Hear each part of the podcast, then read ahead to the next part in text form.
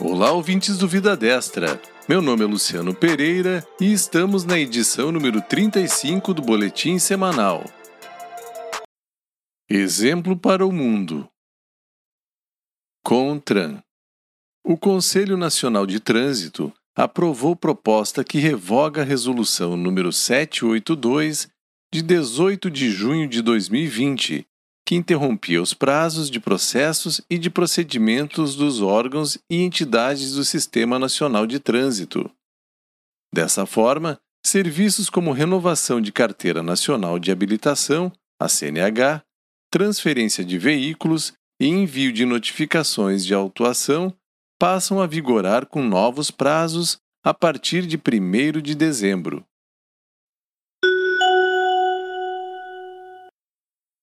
Fraudes.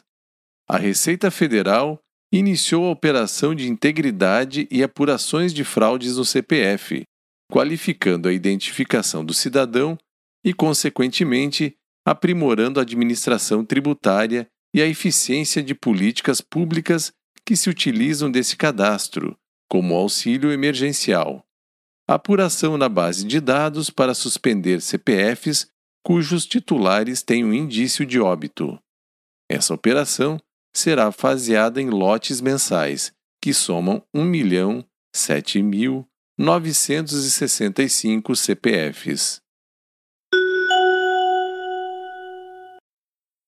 Papai Noel dos Correios O Natal se aproxima e, com a chegada dele, também tem início uma das campanhas de solidariedade mais queridas do Brasil, o Papai Noel dos Correios. Em função da Covid-19, a campanha será virtual. Podem participar crianças de até 10 anos de idade em situação de vulnerabilidade social.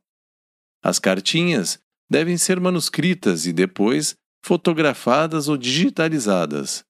Acesse https blognoel.correios.com.br 250 bilhões de reais. O auxílio emergencial já ultrapassou a marca de 250 bilhões de reais pagos a 68 milhões de pessoas, alcançando direta ou indiretamente mais da metade da população brasileira. Os pagamentos começaram em abril, quando foi intensificado o distanciamento social provocado pela Covid-19, e ocorrerão até 31 de dezembro. Ao término do programa, serão mais de 320 bilhões de reais investidos pelo governo federal. Hub de projetos. O Banco Nacional de Desenvolvimento Econômico e Social, BNDES, lançou o Hub de Projetos.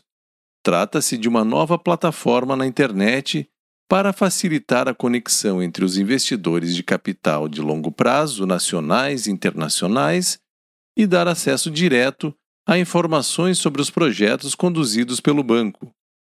Para mais informações, acesse https hubdeprojetos.bnds.gov.br